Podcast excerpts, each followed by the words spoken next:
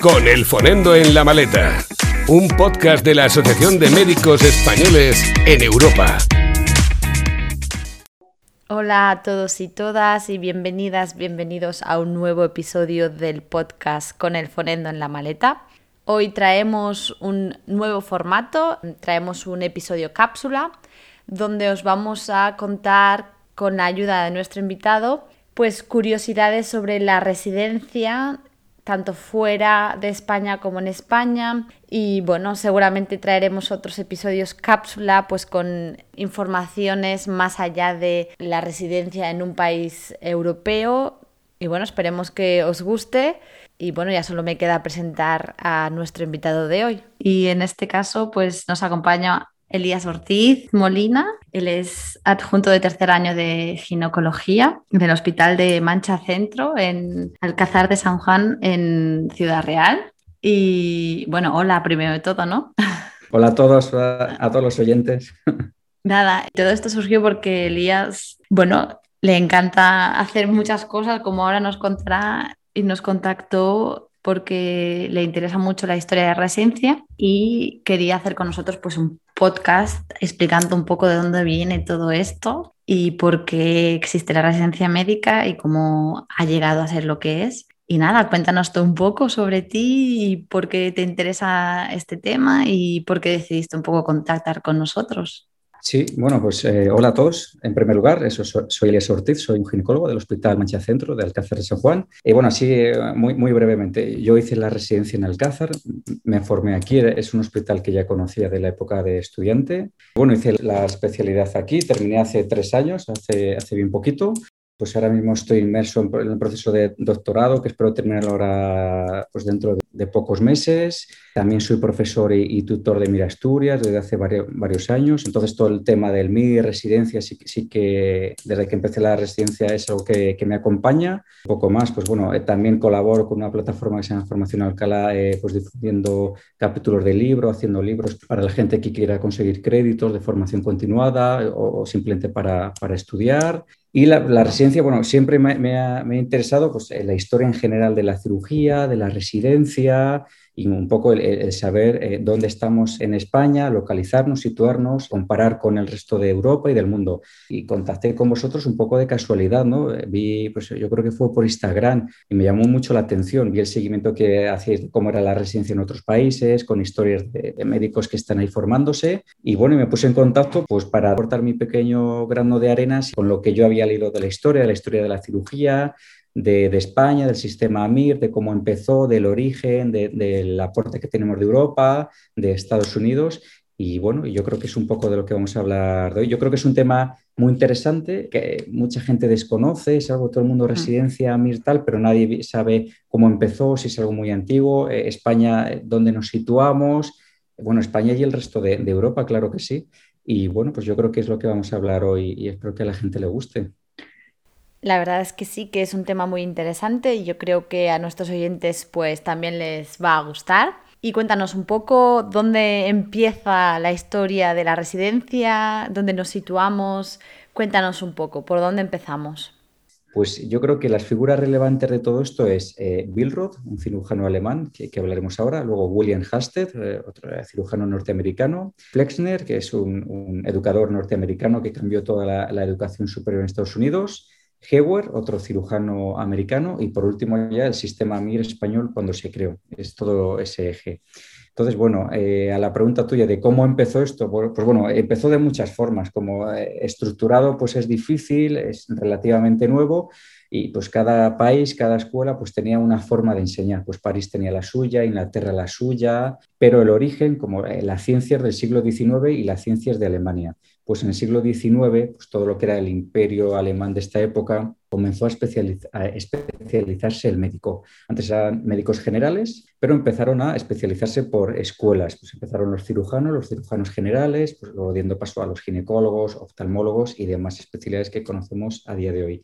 Eh, el origen de, esta escuela de yo sé algo y lo enseño, pues eh, se desarrolla un poquito en la escuela de Viena, Austria, algo en Alemania, en Berlín, de la mano del cirujano Billroth.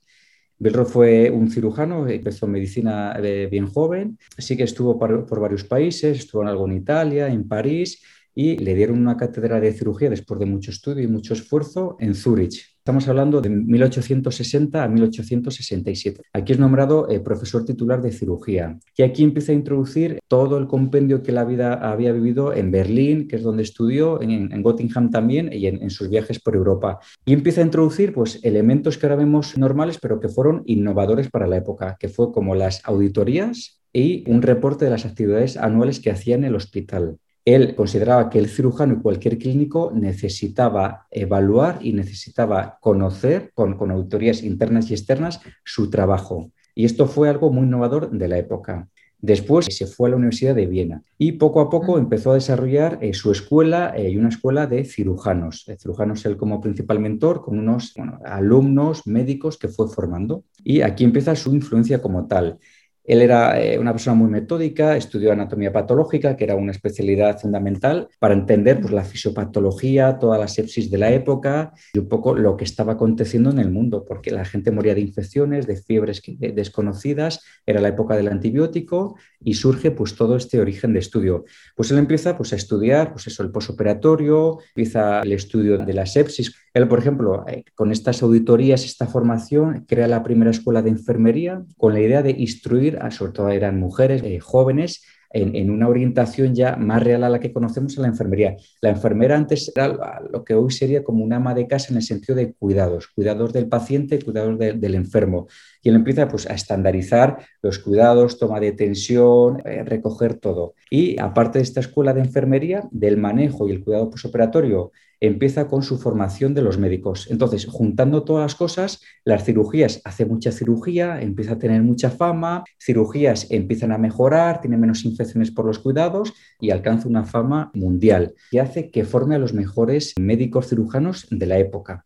Y aquí empieza todo el origen de esta escuela del profesor que sabe algo y lo transmite a sus alumnos. Muchas veces, que esto es importante por el contexto histórico, no se hacía así porque el cirujano eran medicinas privadas. Cuanto más cirugía supiera yo, pues más dinero iba a tener porque más pacientes iban a venir a mí. Entonces, el hecho de yo enseñarte la información o, mis habilidades o mis conocimientos, la tendencia era a pensar a que yo iba a perder eh, pues, pacientes, iba a perder dinero y por eso era todo muy oscuro y no había una divulgación como tal, porque no estaba estructurada y porque no había la medicina establecida, no había unas especialidades como tal y por el temor a perder dinero y especialidades. Parece algo muy evidente ahora, pero que fue totalmente innovador instruir a enfermería y enseñar todo lo que sabías, con una observación clínica y patológica de tus resultados.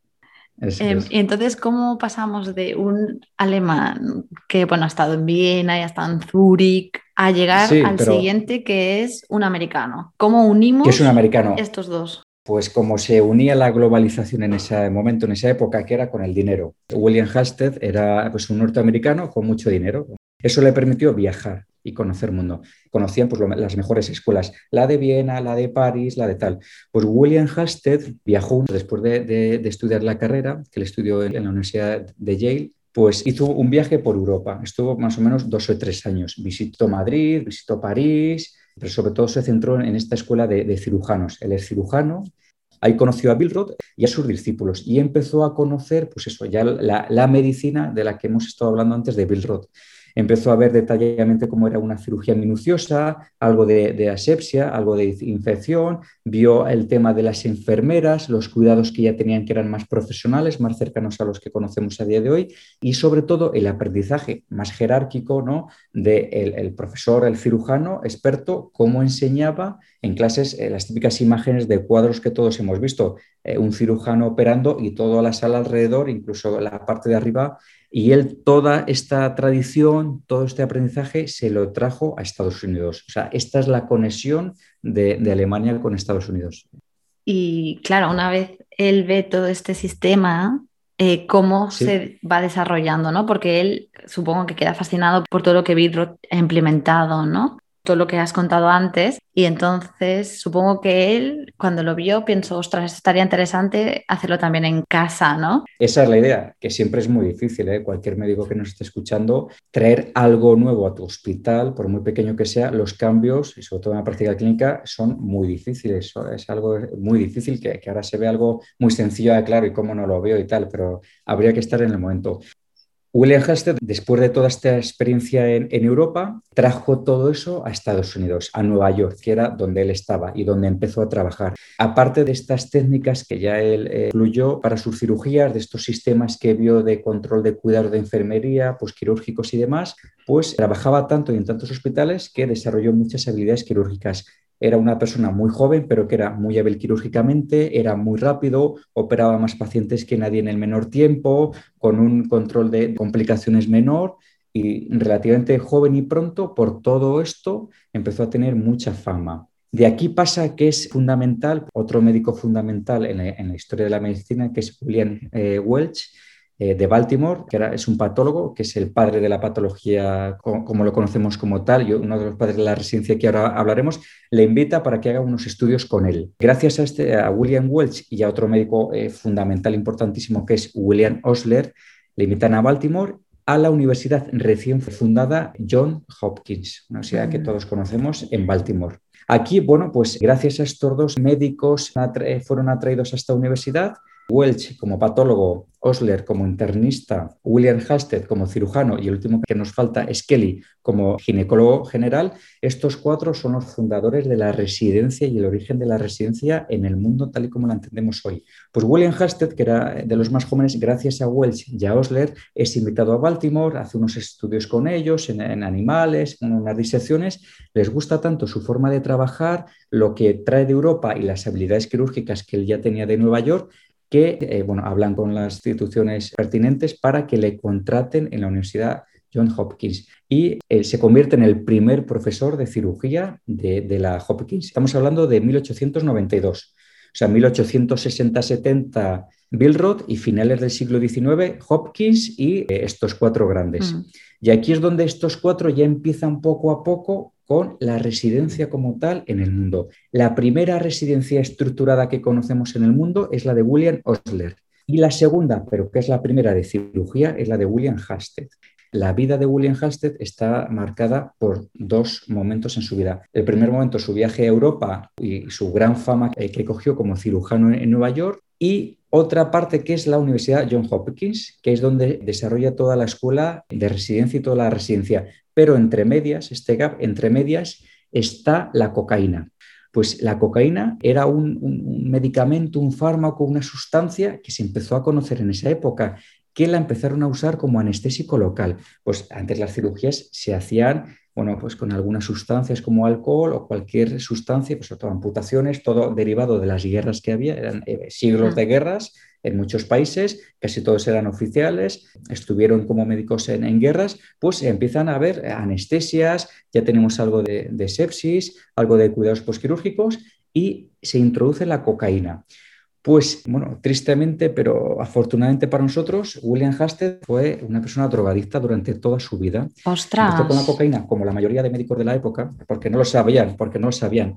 Y al final eh, eh, terminó enganchado a la heroína como tratamiento de la, cocaína. Pues este, ¿qué digo? Este eh, médico cirujano tan brillante, joven, que ha viajado por Europa, que nos cuenta cosas innovadoras, que opera muy rápido, que es el primer profesor de una de las mejores universidades de, de Estados Unidos y del mundo, se hace adicto a la cocaína y su vida cambia ¿En qué modo cambia? Que esto es lo interesante. Pues sin querer, es verdad que sus compañeros, pues los tres eh, otros grandes de la cirugía, o sea, de la medicina, del origen de la residencia, conocían su adicción a la, cocaína. Y bueno, pues algo sí que lo tapaban y él eh, lo ocultaba. ¿Cómo lo ocultaba? Pues él muchas veces estaba ausente, no iba a la universidad, no iba a clases y dejaba mucha vía libre a los residentes o a los médicos que ah. empezaba a instruir. Y entonces, como él muchas veces nadie sabía dónde estaba, desaparecía, pues él dejó mucha independencia a los médicos eh, residentes.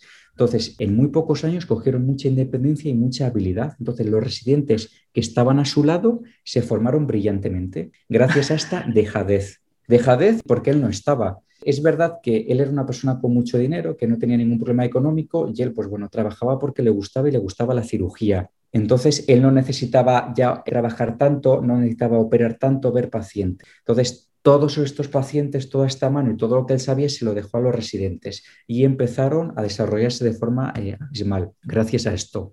Claro, o sea que Eh, indirectamente la cocaína fue un buen aliado para la residencia en este caso, ¿no? Para ver que realmente si se les deja espacio a los residentes pueden desarrollarse todavía más, ¿no? Porque claro, siempre antes previamente estabas a la sombra de alguien, ¿no? Sí, era algo así. De hecho, la residencia inicialmente era algo jerárquico, piramidal. Estaba pues, el, jefe de cirugía, en este caso eh, William Halsted, y el resto, los residentes o jefe de residentes, iba bajando. Y eh, el último término, pues los asistentes o, los estudiantes. O un término pues, más eh, lineal en el que todos nos complementamos con evaluaciones y tal. Entonces, es verdad que gracias a la cocaína él dio mucha independencia. Pero también, casualmente, toda su cirugía, que era tan rápida y que él operaba tanto y tan bien, mejoró, porque cuando él operaba, que ya operaba muy poquito, él eh, pues casi siempre estaba drogado y operaba muy lento, ya por heroína. Y él operaba de forma muy lenta, ya muy meticuloso, muy despacio, y todos los términos, los que nos, dedicamos a, o nos gusta la cirugía, conocemos la, la tracción contratación de los tejidos, el manejar los tejidos con cuidados, la hemostasia cuidadosa, toda esta información que ahora tenemos y que un buen eh, cirujano se demuestra por estas habilidades son gracias a la heroína que consumía William Hasted, porque al contrario, desarrolló y mejoraron sus resultados. Hacía una hemostasia tan controlada, no le sangraba nada, iba poco a poco con el bisturí, cambió todo y esto dio un vuelco total a la cirugía. Entonces, permitió dos cosas, que los pacientes se recuperaran mejor, se murieran menos, la cirugía fuera mucho más precisa, también por el uso de anestésicos, y permitió que a los residentes les diera mucha más independencia y que se desarrollara el sistema de residencias. O sea, es fundamental, sí. Operaba tan lento, que esto es una frase que me llamó mucho la atención preparando el tema, que William Mayo, uno, de los cirujanos fundadores de la clínica Mayo, fue una vez a verle operar, un tío de fama mundial, William Hasted, y describió en una nota tal cual, nunca he visto una herida operada en la parte superior mientras la parte inferior ya estaba curada, o sea, de lo despacio que iba. Vale, entonces tenemos ya a un médico drogadicto que aporta muchísimo. Muchísimo, muchísimo. Y luego, ¿cómo, cómo avanza, no? Porque claro... Pues cómo avanza, pues de forma general, eh, muy breve. ¿Cómo era la residencia con William Hasted? Pues esta forma ya empiezan los niveles, había niveles de competencia, era una residencia muy exigente, se presentaban muchos candidatos que él seleccionaba los que quería. De hecho, no estaba nada clara la residencia. La residencia bien podría durar 20 años como tres. O sea, era en función de cómo te vieran progresar. Para quizás ser su ayudante tendrías que estar cinco años y si no le gustabas te mandaba a la calle. O sea, no había estructuras. Sí vale. que había niveles de principiantes, tenías que demostrar muchísimo y vivir en el hospital prácticamente para eh, progresar. El aprendizaje era tan jerárquico que lo que era el residente senior elegía a los candidatos aspirantes porque. William Hasted no estaba, nadie sabía dónde estaba. Entonces, su residencia en que destaca no, no está estructurada como tal, pero sí que hay niveles de residentes que los elige, elige a los mejores. Después es un tiempo indefinido en el que no se paga prácticamente nada al médico residente. Y, y, es una residencia con una estructura jerárquica, piramidal. Estos son los conceptos principales de su residencia. Y luego, pues llegamos que es la transición, ¿no? La transición de, bueno, ya parece que tenemos algo, ya tenemos cuatro residencias, la ginecológica, la interna con Osler, la quirúrgica con él. ¿Y cómo pasa a estructurarla como tal a un país como es Estados Unidos y, a una, y al resto del mundo como es Europa? Pues todo viene de la mano de Flexner, hablan Flexner. Fue un educador norteamericano, no tiene nada que ver con medicina. Él estudió pues, educación, una carrera antes de la época. Era una persona muy crítica, muy crítica con, la forma de enseñar de la época, con la forma de evaluar. Pues eh, en 1908, y estamos en principios del siglo XX, publica un ensayo que se llama Crítica a la Educación Americana. Y fue totalmente rompedor. Pues él lo escribió, pues él vio, después de su paso como estudiante, después de algo de que hizo como docente y su viaje por Europa, y pero sobre todo por, por Estados Unidos, vio que los estudios superiores, o sea, no estamos hablando de medicina, sino toda la educación estaba fatal. Era muy local, había muchas escuelas eh, locales, muchas escuelas superiores, universidades, para lo poco productivas que eran. Él decía que 150 escuelas enseñaban menos que 30 bien. Y fue, y su método así, crítica al colegio americano, el colegio entendiendo todas las, las, especialidades de ciencias y de artes y de todo. Esto llamó mucho la atención, sobre todo estamos en la época de los grandes magnates y filántropos. Rockefeller, el principal, pues era gente que quería cambiar el mundo, pero no solo con edificios, con dotar a la gente de más trabajo, sino desde, desde la base, desde la educación. Leyeron este informe suyo que les llamó mucho la atención. Entonces le eh, recomendaron que escribiera algo de forma todavía más crítica, un trabajo y un informe más detallado de todos los colegios y universidades superiores de Estados Unidos y de Canadá. Entonces, esto se resume en lo que se conoce mundialmente como el informe Flexner, que lo publicó dos años más tarde, en 1910. El informe Flexner sienta las bases a día de hoy todavía de la acreditación, estructuración y pilares de toda la educación en Estados Unidos y Canadá, este informe. Y entonces esto fue rompedor. Y todo esto a todos los niveles, él era educador general, lo quisieron trasladar a la universidad. Y dentro de la universidad a la medicina. Y la mejor medicina por la residencia que estaba empezando y estos cuatro médicos jóvenes emprendedores que había en, en Baltimore, pues pensaron que el informe Flesner, la forma que él vio y evaluó de cómo podría ser la mejor formación educativa, trasladarla a los médicos. Y entonces se, traslada a la Universidad Johns Hopkins con estructuración, con calidad, y aquí empieza todo el desarrollo y a copiarse al resto de universidades de Estados Unidos. Antes la universidad estaba separada de los hospitales. Esta unión de universidad con hospital viene todo derivado del informe Flesner. O sea, muchísimas cosas le debemos. Sí, sí, Entonces, esta es la transición y esta es la unión de toda la educación, pero sobre todo de la medicina en Estados Unidos. Y bueno, pues ya tenemos un poco todo el hilo, y estamos en principios del siglo XX, de cómo se estaba estructurando y cómo iba avanzando la residencia médica en Estados Unidos. ¿Cómo sigue? Porque seguro que tenéis más que contarnos. Y, cómo sigue? ¿Y cómo sigue? Pues, pues sigue pues con uno de los residentes de William Hasted. William Hasted eh, formó a muchos residentes. Él era muy exigente para pasar de nivel, lo que él consideraba. Entonces, cuando alguien era cirujano de la escuela de William Hasted, eran los mejores cirujanos de Estados Unidos. Estos cirujanos, algunos se quedaron trabajando en la Johns Hopkins y otros se fueron dispersando por todo Estados Unidos. Él creó una escuela como tal, que dio origen a casi todo el siglo XX. Él fue el, primero, generó discípulos muy buenos que continuaron su labor perfeccionando muchas cosas, dando lugar hasta cirujanos eh, pues hasta finales del, del, siglo XX. Entonces, se integra en esta primera estructura de William Hasted con todos sus discípulos, integran el modelo Flesner, entonces, y hay hospitales, sobre todo locales, que quieren progresar, que quieren copiar este método y contratan a residentes, que ya son eh, cirujanos como tal, de la, de la Job Hopkins, para que sus ciudades y sus hospitales crezcan a imagen de Job Hopkins. Y el principal, que es el que le debemos el sistema como tal, es George Hewer, que fue residente de William Haster, el decimotercer residente de él. También tuvo un paso por Alemania, pues como casi todos, leyó el informe de eh, Abraham Flexner pero él se mudó a otra ciudad.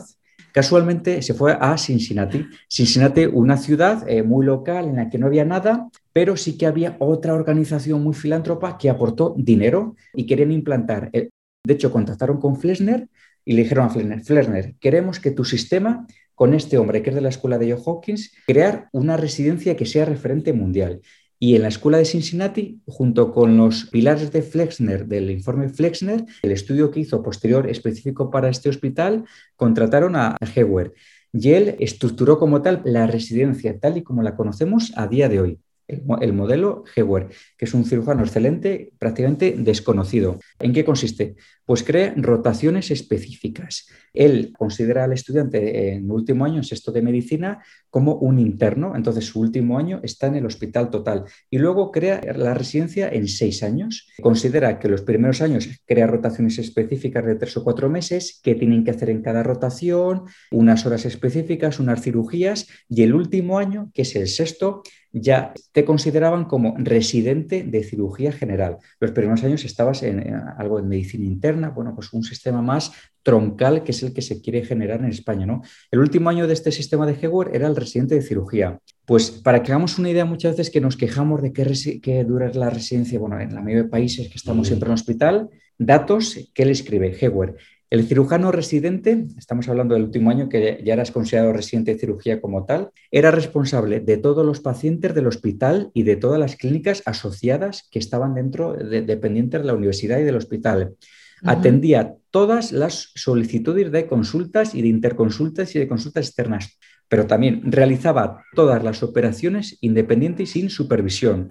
Y esos seis años que estaba ahí tendría que tener una dedicación exclusiva a la residencia. De hecho, William Hasted, que, era mucho más radical, y pero sobre todo eh, este último siglo XX eh, de la residencia, de hecho te recomendaban no casarte, dejar a tu pareja si es que la tenías, o sea, eh, es que... O sea, casarte con la medicina y ya está. Efectivamente, era una dedicación total porque eran residencias muy duras, muy rígidas, dedicación total, más o menos, pues eso, horas, eran como 180 horas a la semana lo que se trabajaba, con, un, con una guardia cada tres días, Tú imagínate en un hospital de mil camas que todo pase por ti, todas las consultas, todas las, interconsultas por ti. Pero es verdad que él eh, sí que estructuró la residencia. Son seis años, hay rotaciones, no es tan jerarquizado, sino que tenemos una evaluación eh, gracias a Flesner y así es como empieza la formación en Estados Unidos, que ha estado hasta finales del siglo XX ya con pequeñas variaciones, ya con el American Council, eh, bueno, el sistema de acreditación, evaluaciones, se redujo mucho las horas de formación del residente, pasó luego a 100 horas a la semana. Bueno, todo esto deriva, todos estos derechos del trabajador incorporados a la residencia, tratar al residente como una persona trabajadora que tiene su derecho a vacaciones, a cobrar, pues todo esto tal, es muy nuevo y deriva de, bueno, de esta primera semilla muy importante a, a estos años, pero esto es hace 100 años, o sea, muy, muy reciente. ¿Y se pagaban o, no? Pues mira, eh, pues esa pregunta es muy interesante, el tema del pago, sobre todo viniendo de Estados Unidos eh, y toda la medicina que tiene. Pues mira, la Joe Hopkins, pues como todos, es que muchas veces en la vida son contextos y son, bueno, pues formas de, vivir. En la Job Hopkins eh, funcionó porque no se pagaba al residente o se pagaba muy poquito. Entonces, claro, podían estar pues perfectamente 7, 8 años como 10, porque casi todo el trabajo lo sacaban ellos. Eran sistemas que le venían muy bien al hospital. Pero ya se, se empezó a cambiar este trabajo. Eh, aquí los médicos como tal, pues Osler, Haster, pues todos estos sí que cobraban por proceso, por paciente que veían. Pero sí que al hospital le venía bien porque los residentes no cobraban. Viene ya la idea de que quieren, con el informe Flesner, quieren que el médico se dedique a tiempo completo al hospital y a la universidad, independientemente del número de, de pacientes que vieran. Entonces, esto también en el sistema de pago de Estados Unidos cambió mucho, porque muchos médicos estos iniciales, William Orle sobre todo, eh, Welch, el patólogo, ellos querían cobrar por procesos. Si yo veo 10 pacientes que han venido a mí, yo quiero cobrar estos 10 pacientes. Pero claro, querían trasladarlo para que esta medicina fuera mucho más eh, sustentable para el hospital a un, un pago a tiempo completo. Yo te pago tal salario independientemente de los pacientes que vea. William Halstead sí que lo aceptó, porque hemos dicho, él tenía dinero, él no trabajaba por pacientes entre sus adiciones y tal. Entonces, sí que hay un cambio de tendencia de pago de por proceso a, a tiempo completo. Cuando llegó a Cincinnati, que era un sitio muy local, muy rural, chocó mucho con los cirujanos que había en la época, porque allí trabajaban a tiempo completo. Y él encima exigió cobrar por proceso, por paciente. Tuvo muchísimos problemas.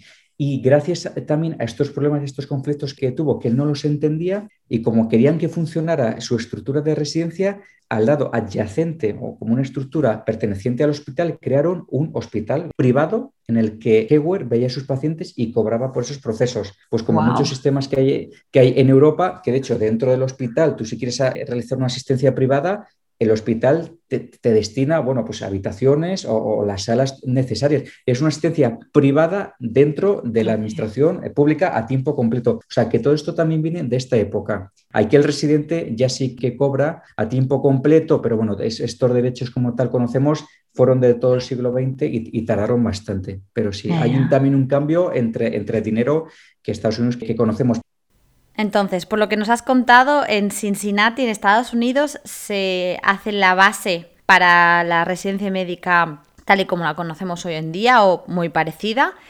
¿Y cómo pasamos de Estados Unidos a España? ¿Cuál es el vínculo? ¿Cómo llega este modelo o parte del modelo a la península ibérica?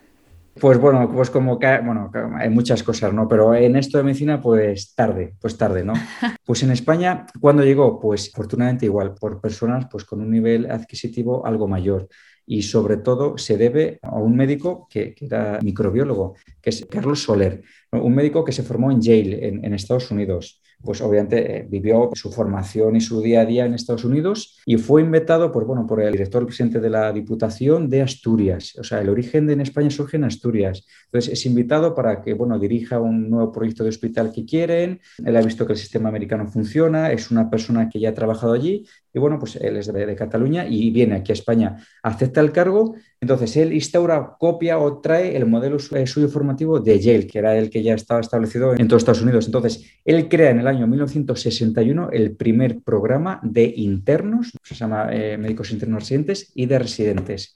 Él es pionero en el 61 con todo esto y el primer programa es en el 1963. Aquí es donde surge todo esto, el origen. Pues poco a poco, bueno, pues empieza a desarrollarse. Hay otras escuelas de medicina, otras ciudades que tienen este interés. Y la segunda escuela o el segundo origen en España surge en, la Clínica Puerta de Hierro, que es un hospital también de mucha tradición, un poquito más tarde, en 1964, sobre todo el profesor Segovia de Arana, que es, eh, si buscamos en internet sistema MIR, es como parece que es el primer que aparece, Segovia de Arana, eh, parece que es el sistema MIR, eh, va ligado a su nombre.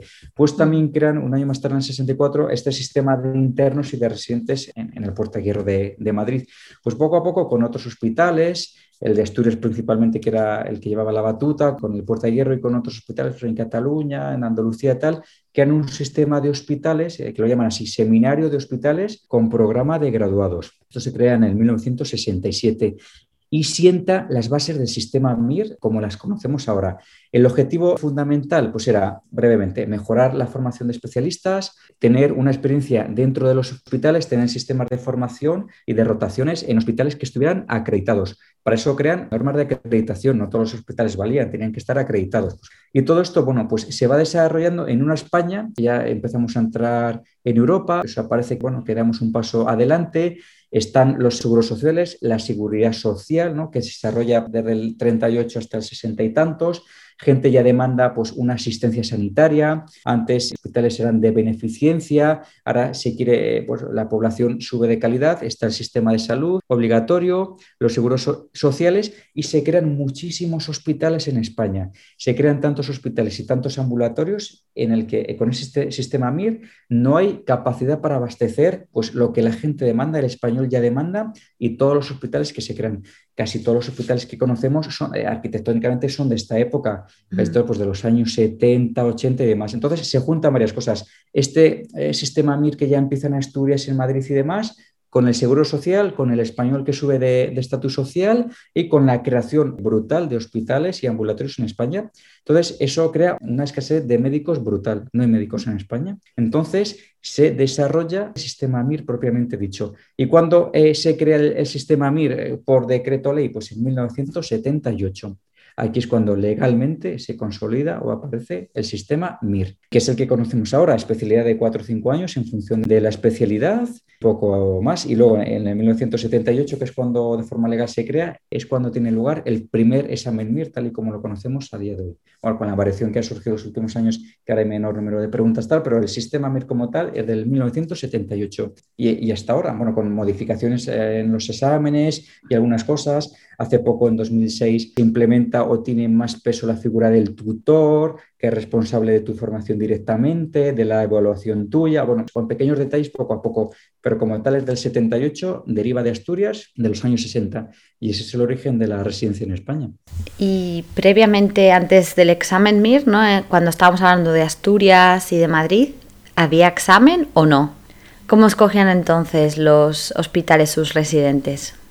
Pues se formaba pues el sistema que había, pues que no estaba nada estructurado, pues tú llegabas, tenías un acceso, pues muchas veces eras pues una posición tuya algo más elevada, pues bueno, pues la gente que podía estudiar obviamente y normalmente si te gustaba una especialidad o algo, pues como que fuera una especialidad, tú te pegabas a ese docente, a esa persona, a ese profesor dentro de unos años pues te daban, bueno, no es que te dieran un título, que tú eras una persona ya especialista en eso. Ese ha sido el sistema de formación de la mayoría de médicos en, bueno, en España en, todo el siglo XX. Tú eh, te pegabas a un médico, estabas con él, pues eras un médico pues, bueno, pragmático, de, práctica día a día, copiabas lo que hacía, tú lo reproducías y así te convertías en médico especialista. Este era el sistema de, medicina que había hasta el 78. ¿eh?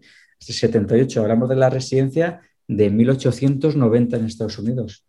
O sea, casi 100 mm. años más tarde. ¿eh? Ya, bueno, está el Atlántico de por medio, por eso tardan las cosas. Sí, sí. Bueno, yo voy a aportar mi granito de arena porque bueno, estoy fascinada con todo lo que me has contado y te seguiría escuchando un montón de rato más. gracias. Nada, yo voy a explicar un poco cómo fue en Alemania, ¿no? Que bueno, se desarrolló todo en el siglo XIX, o sea que en Alemania no iban tan tarde como en España, también porque, bueno, ya Bill Roth supongo que también había sentado sus bases, ¿no? Y el punto de partida fueron las facultades de medicina. Primero aparecieron las normas de formación que es, actualmente siguen existiendo, que es las Weiterbildungsordnung, y surgió todo a partir de la relación de las profesionales médicos ¿no? y de las normas de los médicos especialistas. Allí lo que se regulaba inicialmente era la proporción de médicos universales, que se llaman Vollärzten, trabajaban unas 168 horas, lo normal en trabajar una semana. Que a partir de ahí la definición de campos y especializaciones médicas y el reconocimiento y prueba de las calificaciones requeridas para ello inicialmente era por parte de los colegios médicos, hasta mediados del siglo XIX. Los médicos inicialmente pues solo eran esos médicos universales o médicos generales. Es a finales de la década de 1880 que se extendió una primera área de especialización en oftalmólogos, luego siguieron los otorrinos, los gines, los dermas y los cirujanos. Y al cambio de siglo, o sea, a principios de 1900, se reguló también lo que eran los neurólogos, los pediatras, los urólogos y los ortopedistas. ¿Cómo se regulaba esto? Pues básicamente había que demostrar que en estas especialidades no solo se había ejercido de manera universal, sino que se habían adquirido algunas habilidades y que se había también estado pues trabajando en ese ámbito, ¿no? Y es en 1924 que es donde se escriben las directrices para las preguntas de especialistas. Eh, allí se enumeran de manera oficial las siguientes especialidades médicas. Voy a decir toda la lista para que escuchéis. Pues cirugía general, ginecología y obstetricia, ortopedia, oftalmología, otorrino, derma y venerología, urología, neuropsiquiatría, radiología y fotometría, cirugía maxilofacial, medicina interna, gastroenterología, pulmonología y pediatría. Por aquel entonces, si querías ser especialista, debías abstenerte de realizar la actividad de médico generalista, de lo que hemos dicho como Vollärzten, y solo podías ejercer o limitarte a tu especialidad. No había exámenes en ese momento y los colegios reconocían la especialización cuando se completaba un cierto periodo de formación como especialista, ¿vale? No estaba del todo definido, dependiendo un poco, pero lo que sí que no podían hacer era ejercer de médicos generalistas, sino que solo podían ejercer su mm, especialización. Ya el siguiente salto es después de la Segunda Guerra Mundial. Claro, tenemos las dos Alemanias. En la parte de la Alemania federal, a partir del 49 recae esta competencia de la regularización de las profesiones médicas en los colegios médicos que estaban recién fundados y lo que hicieron es que con el fin de evitar que hubiesen desigualdades en el contenido de las diferentes especializaciones médicas entre los diferentes colegios que habían sido fundados, ¿no? Cada comunidad autónoma dentro de la República Federal Alemana tenía su propio colegio y por tanto sus propias normas, lo que se hizo fue desarrollar un modelo de reglamentación de la formación especializada por parte de la Asociación Médica Alemana, por la Bundesärztekammer. Y allí lo que hicieron fue sentar las bases de las competencias que tenía que adquirir cierto médico dependiendo de cada especialización que hiciesen. ¿Cómo es en la Alemania del Este? Pues ahí la formación especializada está regulada por el gobierno central, se impone una formación obligatoria en medicina general en todas las especialidades. Recordemos que en el 26 se había eliminado la necesidad de ejercer de manera generalista pero aquí, pues por las necesidades de la República Democrática Alemana, se hace patente que haya que esté que sea obligado a hacer una formación de medicina general durante creo que serán uno o dos años. Las especialidades que se reconocen son prácticamente las mismas que he enumerado antes y lo que se introduce en el 56 en la República Democrática Alemana es la necesidad de que quede constancia de alguna manera de que una vez se ha terminado la formación especializada, se han adquirido los conocimientos y las habilidades necesarias para poder ejercer como especialista, ¿vale? ¿Y cómo se consigue esto, no? ¿Cómo se demuestra? Eh, pues se tiene que obtener un certificado especialista y para ello se introduce una evaluación que consiste inicialmente en un coloquio, que había una parte teórica y otra parte práctica, ¿vale? Que sería lo que actualmente conocemos como Facharztprüfung, que es el examen de especialista. Obligatoria, obligatoria fue a partir del 68 en la Alemania del Este. En la Alemania del Oeste, pues se introdujo primero en el 81 y ahí solo había un examen oral, no había una parte práctica. ¿Qué pasa cuando cae el muro en el 89? Pues bueno, se redactan unas normas de formación transitorias para que los especialistas sean reconocidos en las ambas Alemanias y se mantiene el examen de especialista al final de la formación, que bueno, actualmente solo es a nivel oral, ya no hay una parte teórica escrita y sigue habiendo una regularización a través de, de los colegios médicos bueno, pues esta ha sido mi aportación sobre la residencia médica en Alemania, cómo empezó, cómo se ha desarrollado y cómo estamos en la actualidad. Bueno, pues ya está, ¿no? Sí, ya mucho. Bueno, pues más o menos ya tenéis una idea de dónde venimos y dónde estamos. Sí, sí, En, España ahora están empezando a pensar, creo, por lo que he entendido y por lo que he escuchado, un poco dirigirse hacia el modelo más alemán de a lo mejor implementar también un examen. Se está como empezando a pensar o eso había escuchado. Se está empezando a pensar, es algo difícil, pero sí, la troncalidad que se paró sí que estuvo durante, pues quizá en el 2012, 2013, estos años, el sistema troncal, pues bueno, que, que puedas, quirúrgicas, pues los dos primeros años, vaya rotando en función de luego unas evaluaciones y tal, puedas dirigirte a donde quieras. Y un examen, como está en la mayoría de países de, de Europa, un, eh, un examen eh, nacional que te acredite como especialista. Se está pensando, bueno, pues, pues a ver en qué queda, ¿no? Es verdad, sí.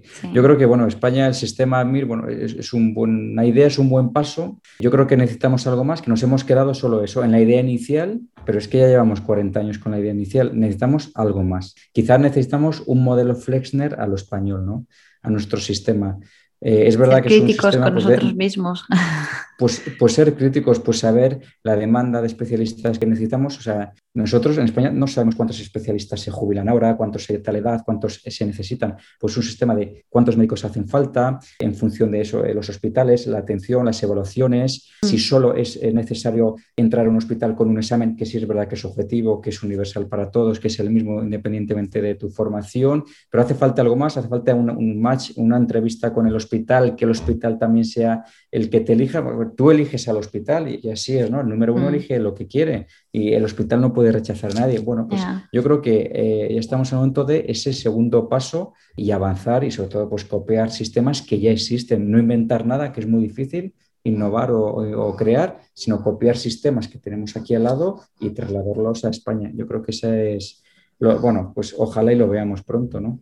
Pues sí, porque bueno, el sistema actual también está haciendo que mucha gente se esté planteando ir a otros sistemas que ayudan más al residente o que tienen en cuenta más al médico que realmente pues tiene una vocación de ser cirujano o tiene una vocación de ser, yo qué sé, dermatólogo y realmente no estás basado, no te estás limitando en un solo examen, en un solo momento y que eso defina quién tienes que ser tú a lo largo de los 40 años que te tenga que tocar trabajar. ¿no? O sea, para la cirugía eh, no hay ninguna ningún examen, ninguna prueba de evaluación de habilidad quirúrgica, técnica, es verdad que es algo más, es algo más. Pues quizá algo pues como los sistemas americanos, con exámenes de la parte clínica, dos como los primeros años, otros de, de llamas de los últimos años de medicina, otro de la mm. habilidad de la entrevista con el paciente, otro del ECOI que hablábamos práctico. Bueno, pues quizá un sistema combinado de varios exámenes, no solo en un día, un día lo tienes mal, pues tienes otro día, mm. quizá algo así, ¿no? Una selección con el hospital, ¿no? Porque al final dices, ¿Qué gana el hospital teniéndote a ti como residente? Si es algo impuesto, ¿no? Porque, eh, por ejemplo, vosotros, claro, entiendo, eh, son como bolsas de trabajo, ¿no? Hay una oferta, eh, tú la solicitas, ¿no? Una entrevista, os contratan, pero es verdad, dices, ¿qué obtiene el hospital al contratarte a ti?